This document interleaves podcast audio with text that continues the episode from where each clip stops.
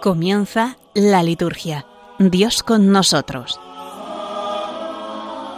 Con el Padre Carlos Pérez Criado.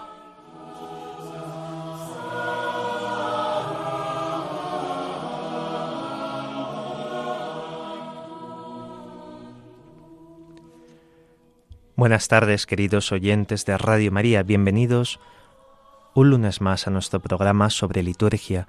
Estamos ya en la última parte, en la recta final de la cuaresma, y estamos ya disponiéndonos a entrar en la Semana Santa. El próximo sábado por la tarde comenzaremos solemnemente el Domingo de Ramos en la Pasión del Señor y entraremos ya en esta semana grande, en esa semana última del tiempo cuaresmal que nos introducirá en el triduo pascual de la pasión, muerte y resurrección de nuestro Señor Jesucristo. Vamos a dedicar ya este último programa de la cuaresma principalmente a la celebración de la Semana Santa y del Triduo Pascual, su culmen por excelencia. No tiene sentido este tiempo de Cuaresma si no es para celebrar el Triduo Pascual y en especial la Noche Santa de la Pascua. Nos ponemos en presencia de Dios para comenzar orando.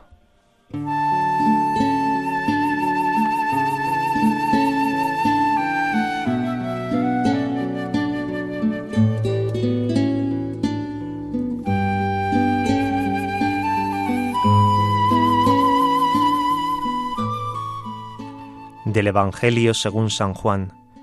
En aquel tiempo había caído enfermo un cierto Lázaro de Betania, la aldea de María y de Marta, su hermana. María era la que ungió al Señor con perfume y le enjugó los pies con su cabellera. El enfermo era su hermano Lázaro. Las hermanas le mandaron recado a Jesús diciendo, Señor, el que tú amas está enfermo. Jesús al oírlo dijo, esta enfermedad no es para la muerte, sino que servirá para la gloria de Dios, para que el Hijo de Dios sea glorificado por ella. Jesús amaba a Marta y a su hermana y a Lázaro. Cuando se enteró de que estaba enfermo, se quedó todavía dos días donde estaba. Solo entonces dijo a sus discípulos, Vamos otra vez a Judea. Los discípulos le replicaron, Maestro, hace poco intentaban apedrearte los judíos, ¿y vas a volver de nuevo allí? Jesús contestó, ¿No tiene el día doce horas? Si uno camina de día no tropieza, porque ve la luz de este mundo, pero si camina de noche tropieza, porque la luz no está en él. Dicho esto, añadió, Lázaro, nuestro amigo, está dormido, voy a despertarlo. Entonces le dijeron sus discípulos, Señor, si duerme se salvará. Jesús se refería a su muerte, en cambio ellos creyeron que hablaba del sueño natural. Entonces Jesús le replicó claramente, Lázaro ha muerto, y me alegro por vosotros de que no hayamos estado allí, para que creáis. Y ahora vamos a su encuentro. Entonces Tomás, apodado el mellizo, dijo a los demás discípulos, Vamos también nosotros y muramos con él. Cuando Jesús llegó, Lázaro llevaba ya cuatro días enterrado. Betania distaba poco de Jerusalén, unos quince estadios, y muchos judíos habían ido a ver a Marta y a María para darles el pésame por su hermano. Cuando Marta se enteró de que llegaba Jesús, salió a su encuentro, mientras María se quedó en casa. Y dijo Marta a Jesús, Señora, si hubieras estado aquí, no habría muerto mi hermano. Pero aun ahora sé que todo lo que pidas a Dios, Dios te lo concederá. Jesús le dijo, Tu hermano resucitará. Marta respondió, Sé que resucitará en la resurrección en el último día. Jesús le dijo, Yo soy la resurrección y la vida. El que cree en mí, aunque haya muerto, vivirá. Y el que está vivo y cree en mí, no morirá para siempre. ¿Crees esto? Ella le contestó, Sí, Señor, yo creo que tú eres el Cristo, el Hijo de Dios el que tenía que venir al mundo. Y dicho esto, fue a llamar a su hermana María, diciéndole en voz baja, El Maestro está aquí y te llama. Apenas lo oyó, se levantó y salió a donde estaba él, porque Jesús no había entrado todavía en la aldea, sino que estaba aún donde Marta lo había encontrado. Los judíos que estaban con ella en casa consolándola, Al ver que María se levantaba y salía deprisa, la siguieron pensando que iba al sepulcro a llorar allí. Cuando llegó María, a donde estaba Jesús, al verlo se echó a sus pies diciéndole, Señor, si hubieras estado aquí, no habría muerto mi hermano. Jesús, viéndola llorar a ella y viendo llorar a los judíos que la acompañaban, se conmovió en su espíritu, se estremeció y preguntó, ¿Dónde lo habéis enterrado? Le contestaron, Señor, ven a verlo. Jesús se echó a llorar. Los judíos comentaban, ¿cómo lo quería? Pero algunos dijeron, ¿y uno que le ha abierto los ojos a un ciego no podía haber impedido que éste muriera? Jesús, conmovido de nuevo en su interior, llegó a la tumba. Era una cavidad cubierta con una losa. Dijo Jesús, Quitad la losa. Marta, la hermana del muerto, le dijo, Señor, ya huele mal porque lleva cuatro días. Jesús le replicó, ¿no te he dicho que si crees verás la gloria de Dios? Entonces quitaron la losa. Jesús, levantando los ojos a lo alto, dijo, Padre, te doy gracias porque me has escuchado. Yo sé que tú me escuchas siempre, pero lo digo por la gente que me rodea, para que crean que tú me has enviado. Y dicho esto, gritó con voz potente, Lázaro, sal afuera. El muerto salió, los pies y las manos atados con vendas y la cara envuelta en un sudario. Jesús les dijo, Desatadlo y dejadlo andar. Y muchos judíos que habían venido a casa de María, al ver lo que había hecho Jesús, creyeron en él.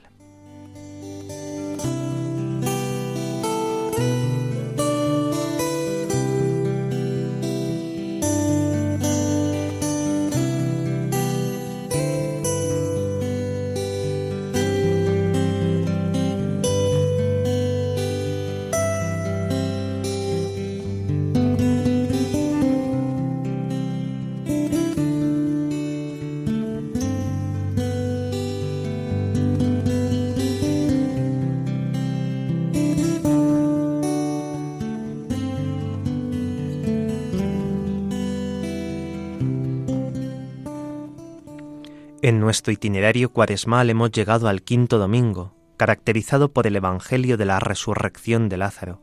Se trata del último gran signo realizado por Jesús, después del cual los sumos sacerdotes reunieron al Sanedrín y deliberaron matarlo, y decidieron matar incluso a Lázaro, que era la prueba viva de la divinidad de Cristo, Señor de la vida y de la muerte. En realidad, esta página evangélica muestra a Jesús como verdadero hombre y verdadero Dios.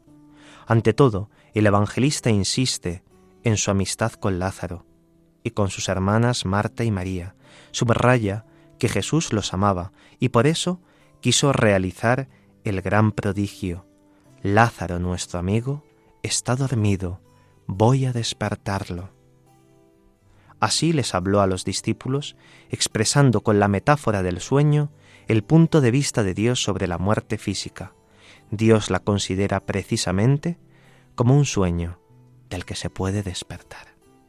Jesús demostró un poder absoluto sobre esta muerte. Se ve cuando devuelve la vida al joven hijo de la viuda de Naim y a la niña de doce años. Precisamente de ella dijo, La niña no ha muerto, está dormida, provocando la burla de los presentes. Pero en verdad es precisamente así. La muerte del cuerpo es un sueño del que Dios nos puede despertar en cualquier momento. Este señorío sobre la muerte no impidió a Jesús experimentar una sincera compasión por el dolor de la separación, al ver llorar a Marta y María y a cuantos habían acudido a consolarlas, también Jesús se conmovió profundamente, se turbó y por último lloró. El corazón de Cristo es divino humano en el Dios y hombre se encontraron perfectamente sin separación y sin confusión. Él es la imagen, más aún, la encarnación de Dios, que es amor, misericordia, ternura paterna y materna del Dios que es vida. Por eso declaró solemnemente a Marta, Yo soy la resurrección y la vida, el que cree en mí aunque haya muerto vivirá, y el que está vivo y cree en mí, no morirá para siempre. Y añadió, ¿crees esto? Una pregunta que Jesús nos dirige a cada uno de nosotros. Una pregunta que ciertamente nos supera, que supera nuestra capacidad de comprender y nos pide abandonarnos a Él como Él se abandonó al Padre. La respuesta de Marta es ejemplar. Sí, Señor, yo creo que tú eres el Mesías, el Hijo de Dios, el que tenía que venir al mundo. Sí, oh Señor, también nosotros creemos, a pesar de nuestras dudas y de nuestras oscuridades, creemos en ti, porque tú tienes palabras de vida eterna. Queremos creer en ti, que nos das una esperanza fiable de vida, más allá de la vida, de la vida auténtica y plena, en tu reino de luz y de paz. Encomendémonos a la Santísima Virgen María, ella que supo estar cerca de todos los misterios salvíficos de Cristo, del Papa Benedicto XVI en la cuaresma del año 2008.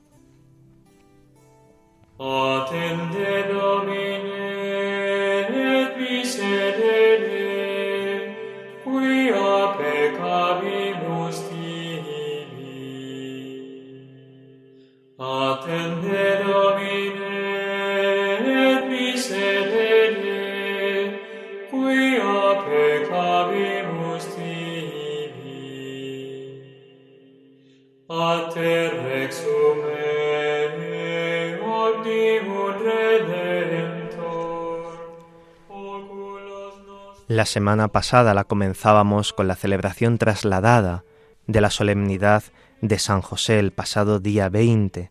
El día 23 pudimos realizar la conmemoración de Santo Toribio de Mongrovejo, obispo, y el sábado día 25 celebrábamos otra de las grandes solemnidades que suelen concurrir con el tiempo de la cuaresma, la solemnidad de la Anunciación del Señor, una solemnidad especialmente importante, pues conmemoramos la entrada en el tiempo del Eterno, como Cristo ha querido tomar carne en nuestra propia carne de las entrañas de la Virgen María. Durante esta semana, la última de la cuaresma, ya no haremos conmemoraciones de los santos, no hay ninguna prevista para esta semana.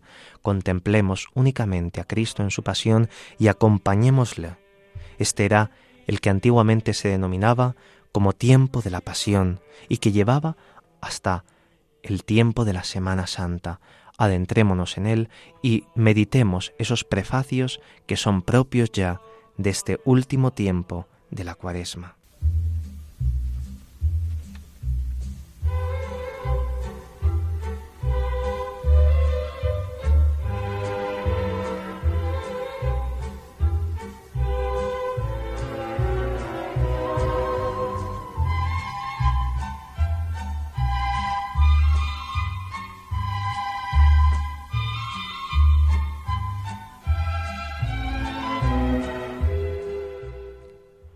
Durante la Semana Santa, en la cual ahora nos vamos a adentrar, la Iglesia celebra los misterios de la salvación actuados por Cristo en los últimos días de su vida, comenzando por su entrada mesiánica en Jerusalén. Es muy intensa la participación del pueblo en los ritos de la Semana Santa. Algunos muestran todavía señales de su origen en el ámbito de la piedad popular. Sin embargo, ha sucedido que a lo largo de los siglos se ha producido en los ritos de la Semana Santa una especie de paralelismo celebrativo, por lo cual se dan prácticamente dos ciclos completamente diversos, uno rigurosamente litúrgico, otro caracterizado por ejercicios de piedad específicos, sobre todo en España, además, las procesiones. Esta diferencia se debería reconducir a una correcta armonización entre las celebraciones litúrgicas y los ejercicios de piedad que son también ciertamente necesarios. En relación con la Semana Santa, el amor y el cuidado de las manifestaciones de piedad tradicionalmente estimadas por el pueblo debe llevar necesariamente a valorar las acciones litúrgicas sostenidas ciertamente por los actos de piedad popular. El gran pórtico de entrada a la Semana Santa es el Domingo de Ramos en la Pasión del Señor, en la cual hay un elemento tremendamente característico. Tanta gente que no acude todo el año a la Eucaristía por desgracia, acude en ese día en el cual se bendicen las palmas, los ramos de olivo o de otros árboles, y con esa procesión conmemoramos la entrada triunfal de Cristo en Jerusalén. La antífona de entrada que escuchamos todos los años, que deberíamos de aprender y cantar, es la de los niños hebreos. Los niños hebreos, llevando ramos de olivo, salieron al encuentro del Señor. Vamos a escucharla ahora.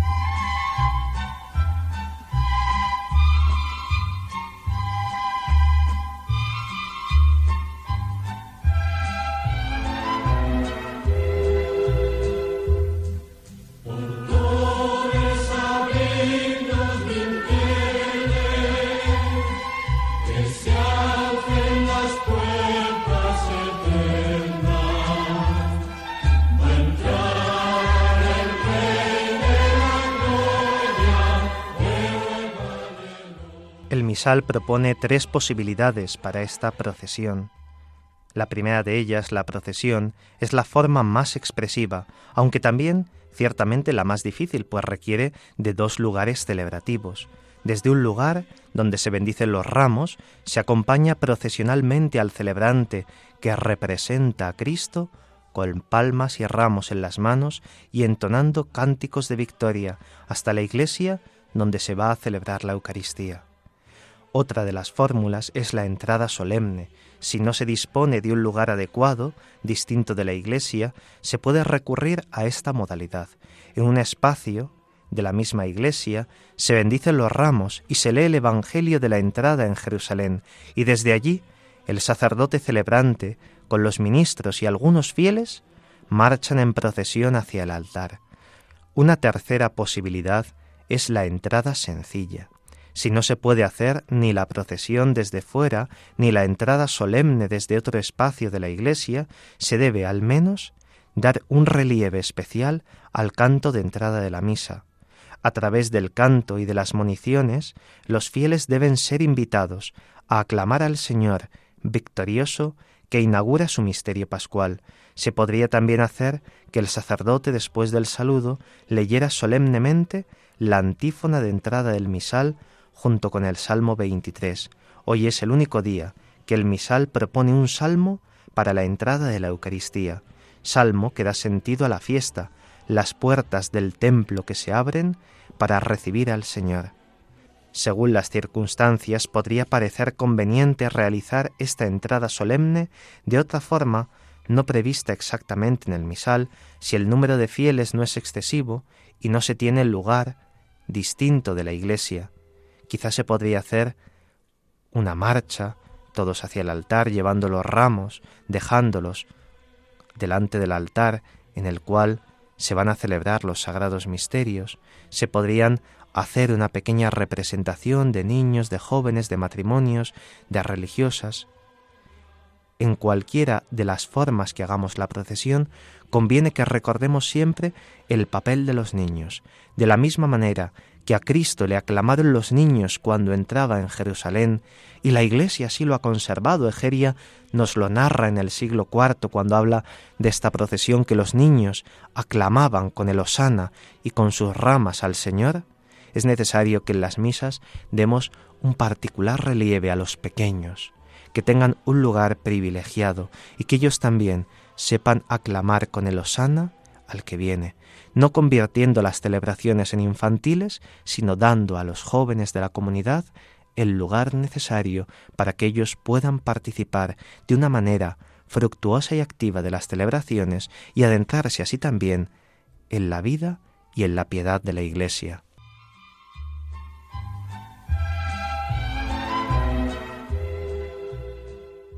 Hace unos instantes hemos escuchado la primera de las antífonas, que debería ir acompañada del Salmo 23. Habría una segunda antífona, que debería ir acompañada con el Salmo 46 y justamente al terminar esta procesión, esta entrada en la iglesia, sería muy adecuado cantar el himno a Cristo Rey que a continuación vamos a escuchar. Cantarlo con sus estrofas correspondientes.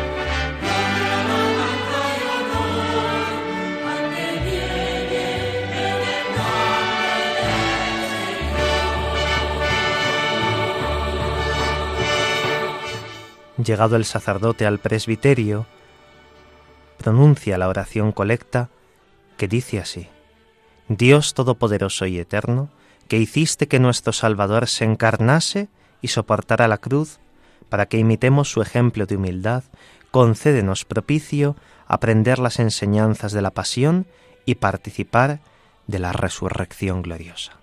Se nos introduce ya así de lleno haciendo memoria de la encarnación y haciendo memoria de la cruz, en esta Semana Santa, en la contemplación de los misterios de la pasión del Señor y de su admirable resurrección.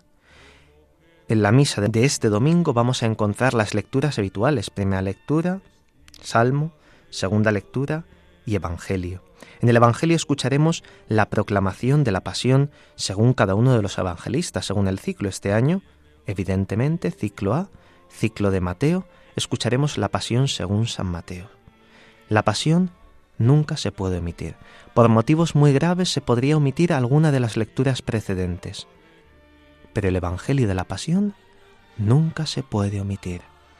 Nunca se puede omitir. Habrá muchos cristianos que durante los días del triduo pascual no asistan o no puedan asistir a la iglesia y no pueden llegar a la celebración del domingo de resurrección sin haber escuchado el Evangelio de la Pasión. Bien sabéis, hay una forma larga y una forma breve. No vayamos siempre a los mínimos, no cojamos la forma breve. Escuchemos la larga, escuchémosla con la atención debida, sabiendo que estamos escuchando unos de los relatos más importantes, los relatos que encierran los misterios de nuestra redención la proclamación de la pasión tiene unas características y unas peculiaridades propias. Fijaos, no se llevan cirios, no se lleva incienso, ni siquiera se hace al principio la salutación habitual, ni se signa el libro. Esta lectura la proclama el diácono o el celebrante y también puede ser proclamada por lectores laicos, eso sí, reservando siempre que sea posible, al sacerdote la parte correspondiente a Cristo, la del narrador, la del Sanedrín, se podrán dejar a otros ministros, la de Cristo se reserva para el sacerdote. Es importante que escuchemos con veneración este texto de la pasión, que lo escuchemos con devoción y con atención, no dejándonos llevar porque es largo, sino entrando en cada uno de los detalles. Hagamos como San Ignacio nos propondría, como si presente nos hallásemos en ese momento, hagámonos partícipes de la escucha de la pasión.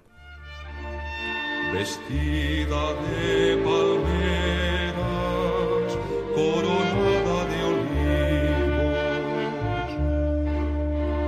viene la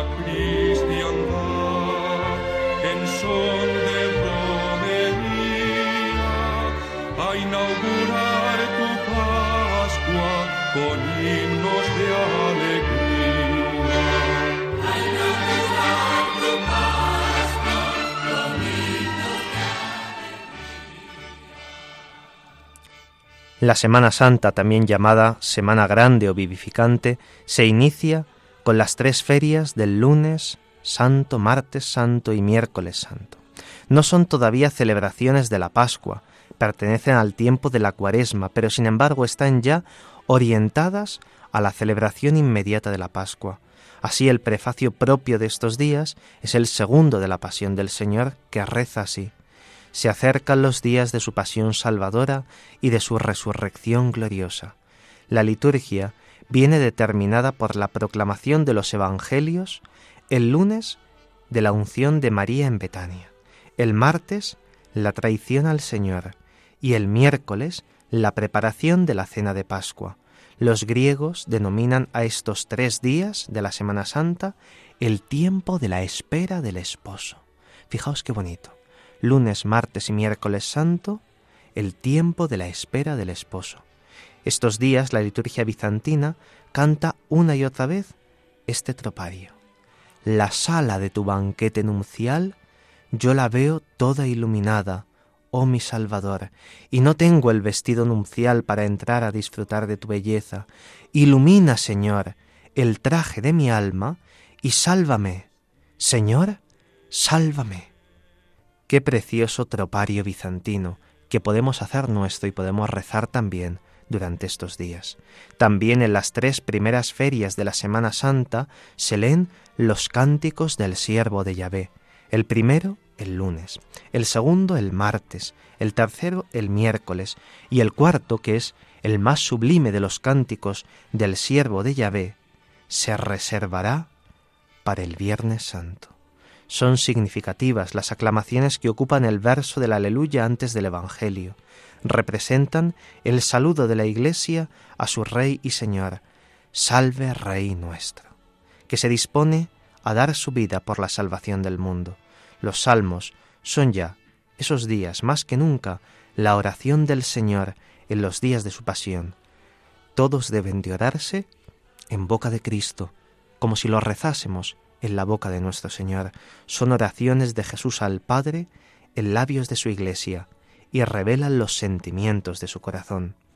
Algunas observaciones particulares para esos días de las primeras ferias de la Semana Santa, para el lunes que viene, justamente para dentro de una semana.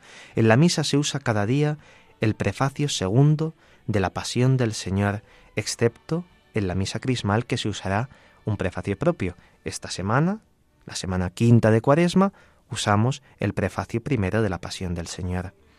Para dar a esta semana de la Semana Santa, la semana que viene, esa semana privilegiada mayor realce, es recomendable que usemos no la plegaria eucarística 2 que usamos habitualmente y que habremos usado probablemente durante todo el tiempo de la cuaresma, pues es un texto mucho más austero. Conviene que realcemos que entramos en algo nuevo la semana que viene usando la plegaria eucarística 3. En el oficio divino es importante que usemos los himnos propios de esta semana que nos hacen contemplar ya ese misterio de la cruz del Señor. Las celebraciones del santoral se suprimen en Semana Santa, todas, tanto las que son particulares, locales, como las que son universales.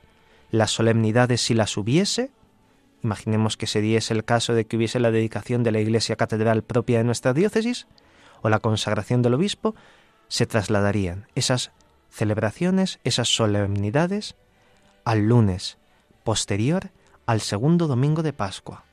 Fijaos, ¿eh? Hasta que acabe la octava de Pascua no se hará esas celebraciones del santoral, de las solemnidades del santoral que se hayan trasladado. Las fiestas y las memorias que concurran este año con la Semana Santa y la octava de la Pascua se suprimen. No pasa nada. El misterio pascual de Cristo ocupa todo su lugar. Recordemos siempre que en los santos celebramos a aquellos que han sabido mirar a Cristo. Mirándole a Él, no necesitamos de nada más. Ellos nos invitan siempre a mirar cara a cara a Cristo el Señor.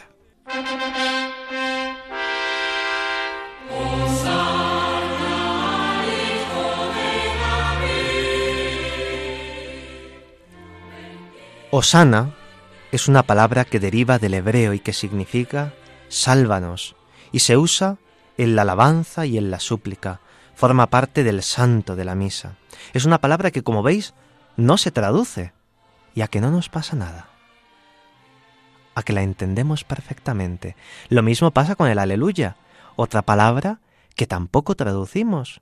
Otras palabras que no traducimos en la liturgia, Kyrie eleison. A veces decimos Señor ten piedad, pero la fuerza que tiene Kyrie eleison no la tiene decir Señor ten piedad, como tampoco tendría la misma fuerza decir sálvanos en vez de decir Osanna porque Osanna es lo mismo que cantaban esos niños hebreos a la entrada del Señor, porque aleluya es el cántico que se entona en las moradas celestiales delante del trono de Dios y del Cordero.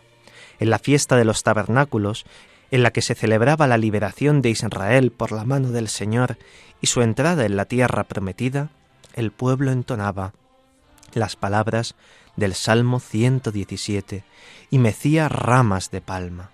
Durante la entrada triunfal del Señor en Jerusalén, las multitudes aclamaron con Osana.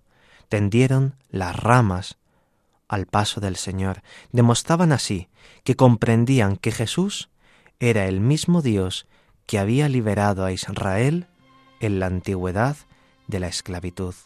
Esas personas reconocieron que el Cristo era el tan largamente esperado Mesías de Israel la palabra Osana ha llegado a ser una celebración del Mesías en todos los tiempos, y por eso no cesamos de cantar ese Osana todos los días, todos los días en la celebración de la misa, ya sea rezado o cantado, siempre decimos Osana, Osana, Osana. Y no nos olvidamos que Cristo es así, el que viene a salvarnos de todas nuestras ataduras y de todas nuestras esclavitudes. Un pequeño inciso antes de adentrarnos ya en el triduo pascual. Uno de los primeros días de la Semana Santa en las catedrales, el obispo bendice los santos óleos y consagra el crisma. Es una celebración diocesana de la que dependen todos los fieles de la diócesis, sea en las parroquias, en los monasterios, en otras iglesias. Toda la vida cristiana depende de esa gran celebración de la misa crismal, pues desde la catedral se distribuirán los óleos a las parroquias, a los monasterios, a todos los lugares, esos aceites, el óleo de los enfermos, el óleo de los catecúmenos y el santo crisma que se emplearán para la administración de los sacramentos. Conviene que ese día en nuestras comunidades recordemos en la oración de los fieles la misa crismal que preside el obispo. Enterémonos qué día es, pidamos por ella esa celebración en nuestras parroquias y acudamos también. En la medida de nuestras posibilidades, si no tenemos que acudir al trabajo, estamos un poco más liberados, estamos jubilados, no tenemos clases o universidad, acudamos a la misa crismal. Es una misa muy importante, una misa cuasi festiva, que su celebración debería ser el jueves santo por la mañana, pero que por practicidad se puede celebrar en cualquiera de los días precedentes del triduo pascual. Ese tono festivo estará presente en toda la celebración. Del leño verde del olivo ha brotado ese óleo, Cristo ha brotado y nos da la salvación. Ese día los sacerdotes también renovaremos nuestras promesas sacerdotales.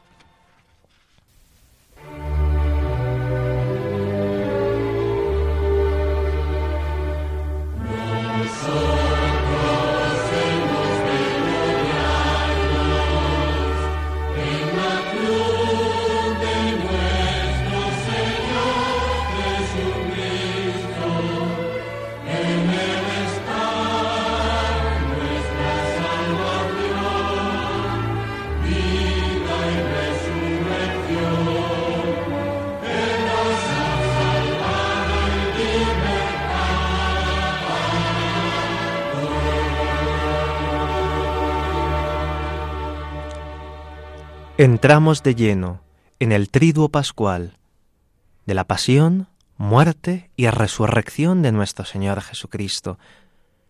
Viernes, sábado y domingo de resurrección, con un pórtico, con un comienzo solemne. En las horas vespertinas del jueves comenzamos el triduo, con la misa del jueves santo en la cena del Señor. ¿Y cuál va a ser el canto de entrada que vais a hacer en vuestras parroquias? ¿Cuál es el canto de entrada que vais a hacer en vuestras comunidades monásticas, en vuestras comunidades religiosas? ¿Cuál va a ser el canto de entrada? Lo suyo sería que hiciésemos el que nos propone el misal. Es el que acabamos de escuchar. Nosotros hemos de gloriarnos en la cruz de nuestro Señor Jesucristo. En Él está nuestra salvación, vida y resurrección. Por Él hemos sido salvados y liberados. Estas palabras de Gálatas 6:14 son las que la Iglesia nos invita a cantar al comienzo del triduo pascual. Fijaos, celebramos el jueves santo, la misa en la cena del Señor, ¿y qué se nos pone? El misterio de la cruz. No cantamos donde hay caridad y amor, que lo cantaremos en otro momento de la celebración en el lavatorio de los pies, y que a continuación escucharemos, Ubi caritas es vera, Deus y vies. No ese es el canto de entrada no es otro canto que haga referencia a los misterios que se conmemoran en esa celebración, ni de la Eucaristía ni del sacerdocio, sino que es nosotros hemos de gloriarnos en la cruz de nuestro Señor Jesucristo. Comenzamos el triduo pascual poniéndonos en la perspectiva del madero santo por el que vamos a recibir la redención. Y dice así el ceremonial de los obispos, con la misa que tiene lugar en las horas vespertinas del jueves de la Semana Santa, la Iglesia comienza el triduo pascual y evoca aquella cena en la cual el Señor Jesús, en la noche en que iba a ser entregado, habiendo amado hasta el extremo a los suyos que estaban en el mundo, ofreció a Dios Padre su cuerpo y su sangre bajo las especies del pan y del vino, y los entregó a los apóstoles para que los sumiesen, mandándoles que ellos y sus sucesores en el sacerdocio también lo ofreciesen. Toda nuestra atención debe centrarse en estos misterios que se recuerdan en esta misa. La institución de la Eucaristía, la institución del orden sacerdotal, el mandamiento nuevo del amor del Señor sobre la caridad fraterna. Sobre estos puntos conviene recordar a los fieles en la humilía para que tan grandes misterios puedan penetrar profundamente en la piedad y se vivan intensamente en sus costumbres y en su vida. Recordemos algunas cuestiones concretas. Por ejemplo, la Sagrada Comunión ese día solo se puede distribuir a los fieles dentro de la misa y a los enfermos a cualquier hora del día. Es un día en el que se adorna con flores el altar, pero siempre con la moderación propia de este día. Aún no estamos en la noche santa de la Pascua. ¿eh? No podemos anticiparnos. Es una celebración pascual y festiva la del jueves santo, pero ojo que no estamos en la vigilia pascual. Al comenzar la celebración el sagrario ha de estar completamente vacío al inicio de la celebración y se ha de consagrar en esa misa suficientemente pan para que el clero y el pueblo puedan recibir el cuerpo del Señor tanto ese día como al día siguiente. El lavatorio de los pies, aquellos fieles que previamente se ha designado para ello, se hace significando el servicio y el amor de Cristo. Cristo no ha venido para ser servido, sino para servir y dar su vida en rescate por todos. Es un gesto que se puede omitir. Lo hemos visto en los años anteriores con la pandemia, pero podemos hacerlo con la expresividad que les propia y se ha de explicar a los fieles cuál es su propio significado. Los donativos para los pobres, especialmente aquellos que se han podido reunir durante la cuaresma, fijaos como fruto de la penitencia, pueden ser presentados ese día, en el cual se cantará en la procesión de las ofrendas Ubi Caritas es Vera, el canto que a continuación vamos a escuchar.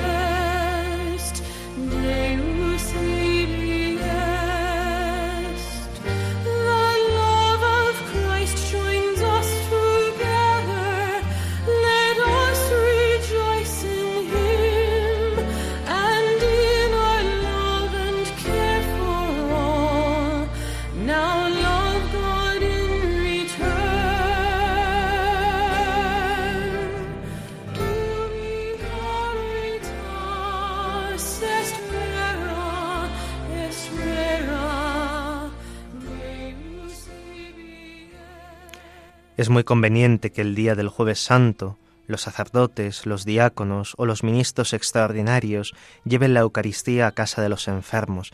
Se puede tomar la Eucaristía después de la distribución de la Sagrada Comunión y antes de la solemne reserva, para indicarse así también la unión más intensa de la Iglesia que celebra los misterios y de los fieles enfermos que, no pudiendo participar en las comunidades, reciben el Santo Sacramento en sus casas y se unen también así a la pasión del Señor.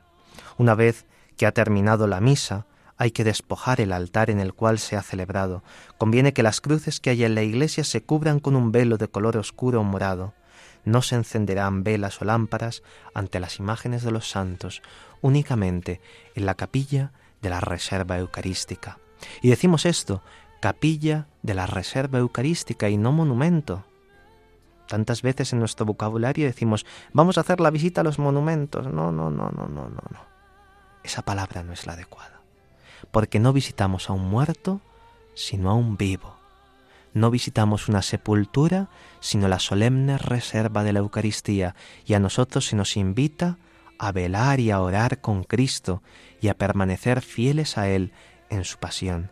Terminada la celebración de la Eucaristía y preparado el lugar para la reserva en algún lugar importante de la Iglesia, se hace ese traslado solemne y esa reserva del Santísimo Sacramento. Es una reserva que se hace si al día siguiente va a tener lugar la celebración de la Pasión del Señor del Viernes Santo. Si al día siguiente no va a haber celebración de la Pasión, no se debería de preparar esta capilla de la reserva eucarística. Nunca se ha de hacer, ojo, exposición con la custodia, tampoco buscar una urna de cristal esto va en contra de la tradición de la Iglesia y es un abuso litúrgico grave hacer estas cosas. No se hace exposición con la custodia, no se buscan urnas de cristal, de vidrio, para que se vea así el copón o para que se vea las formas consagradas. No, esto es ajeno a la tradición de la Iglesia y no podemos inventarnos cosas que desvían la piedad de los fieles y no conservan la rectitud de intención de la Iglesia. Importante. ¿De acuerdo? Hagamos las cosas como nos enseña la Iglesia, no como nuestro buen entender a veces nos pudiese sugerir. Es importante que invitemos a los fieles a que permanezcan en oración junto a la reserva de la Eucaristía, que esa tarde y esa noche podamos leer los capítulos 13 a 17 del Evangelio según San Juan, que podamos velar y orar con el Señor, o incluso que anticipadamente podamos meditar la pasión del Señor. Una vez que ha pasado la medianoche, la adoración debe hacerse sin solemnidad, dado que ha comenzado ya el día de la pasión del Señor, el Viernes Santo.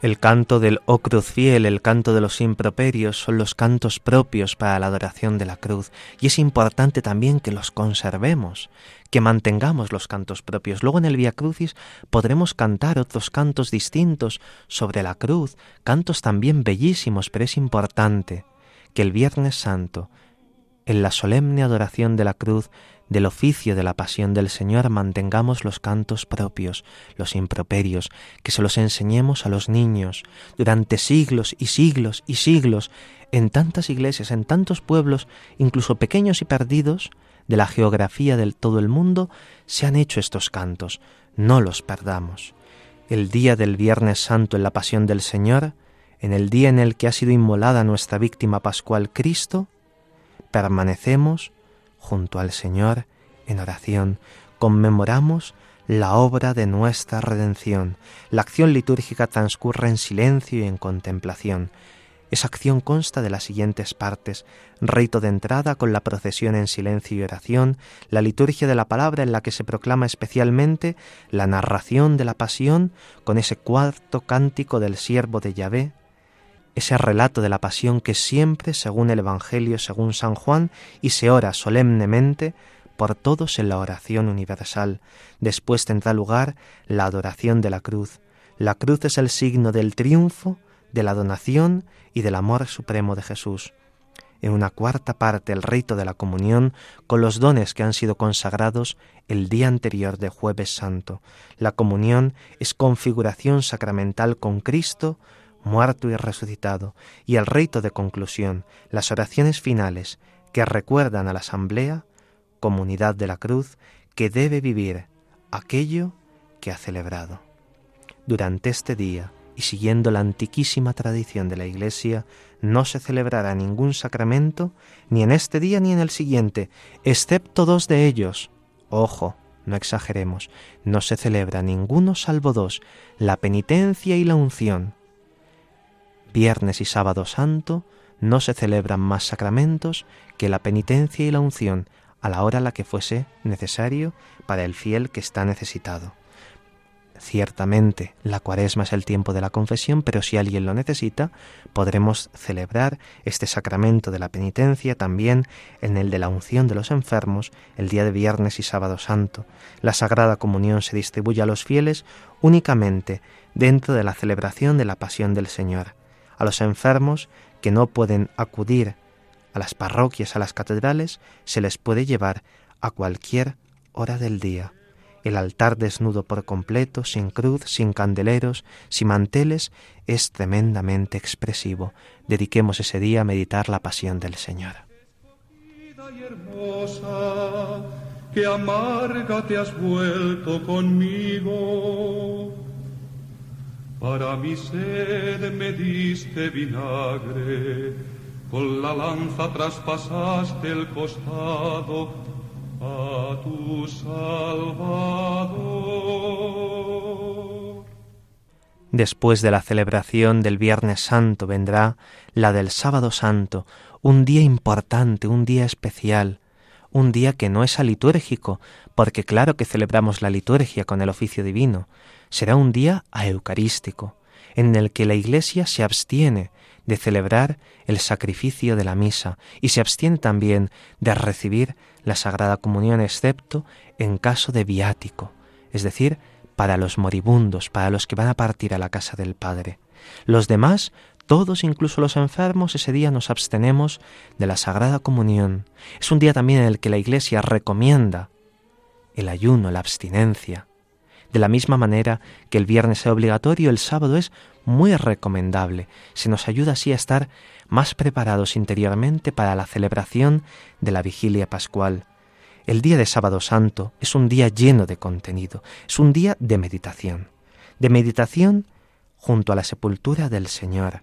No tenemos una procesión al santo entierro, pero sí que podemos meditar, meditar, escuchar comentarios al Evangelio según San Juan, escuchar himnos propios que nos ayudan a penetrar en esa sepultura del Señor en la cual debemos de permanecer contemplando y velando.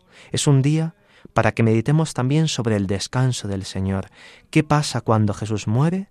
El Señor descansa, el Rey reposa, la Iglesia espera serena la resurrección de Cristo. Es un día en el que tenemos que meditar el descenso de Cristo al abismo. Allí Cristo se encuentra con los justos, con todos los justos del Antiguo Testamento, con todos los que habían muerto antes que Él, para abrir las puertas del cielo. Hay un motivo especial, el encuentro con Adán. Por Adán había entrado el pecado en el mundo y por Cristo y su muerte entra la salvación de toda la humanidad. Y hay también un motivo devocional muy importante y muy extendido, que es la contemplación de la Madre Dolorosa, la Virgen María, junto a la cruz, junto al sepulcro del Señor, meditar los dolores de María. Pero ojo, recordemos los misterios salvíficos, cristológicos de este día. Y en un segundo lugar, también importante, esa perspectiva mariana de cómo María acompaña la pasión, muerte y resurrección de su Hijo. Queridos oyentes, el tiempo se nos acaba. Llegan dentro de nada las fiestas pascuales. La solemne vigilia pascual. No vamos a poner un fragmento del Exultet porque aún nos quedan unos días para la vigilia pascual, pero id ensayándolo en vuestras comunidades. No lo leamos sin más. Aprendámoslo, cantémoslo, hagamos ese esfuerzo para entrar con ese bellísimo pregón en la noche santa de la Pascua y queridos oyentes, hagamos un esfuerzo en acudir al triduo pascual y en especial a la vigilia. No puede ser, no puede ser que el miércoles de ceniza nuestras parroquias y comunidades estén llenas de fieles, el triduo pascual estén casi vacías y la vigilia pascual vaya poca gente. Tampoco cometamos el error de poner la vigilia pascual como si fuese una misa vespertina de domingo a las siete, a las ocho, a las nueve de la noche. No es necesario que retomemos ese carácter nocturno de la vigilia pascual. Ya no nos valen las excusas del COVID. Con el COVID se pudo adelantar un poquito por los toques de queda, pero ya no existen. No nos dejemos llegar por la pereza. Tantas veces permanecemos despiertos hasta tantas horas de la madrugada. Un día al año se nos pide acompañar al Señor en la gloriosa resurrección. Acompañémosle, acudamos a las parroquias, llenémoslas este año para expresar con gozo la alegría por la resurrección de nuestro Salvador. Contemplemos con este canto del Stabat Mater cómo María permanece fiel junto a la cruz del Señor.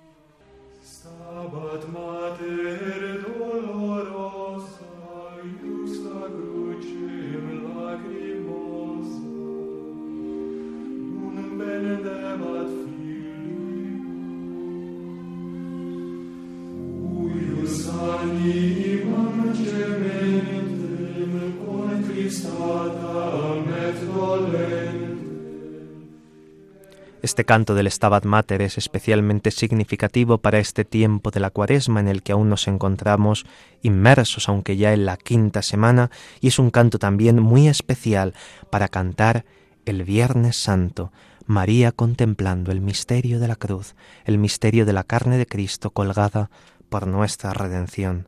Queridos oyentes, llegamos al final de nuestro programa. Gracias por vuestra fidelidad. Esta tarde les ha acompañado en el micrófono el Padre Carlos Pérez Criado y en el control Javi Esquina. A continuación dará comienzo otro programa en Radio María. Les invitamos a que no cambien de sintonía y disfruten de él.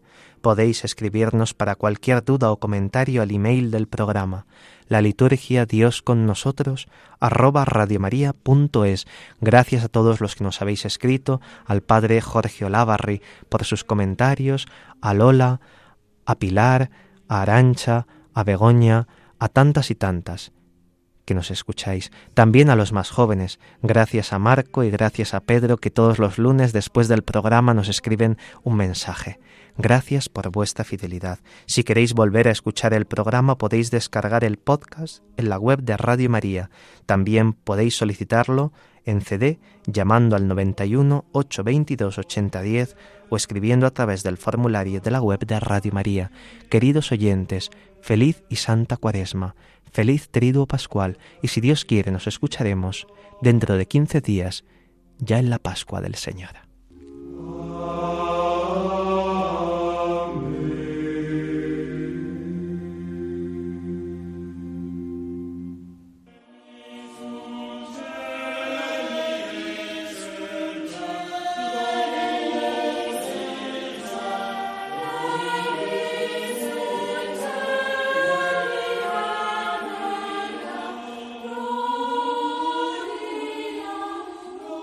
Así concluye la liturgia. Dios con nosotros, con el Padre Carlos Pérez Criado.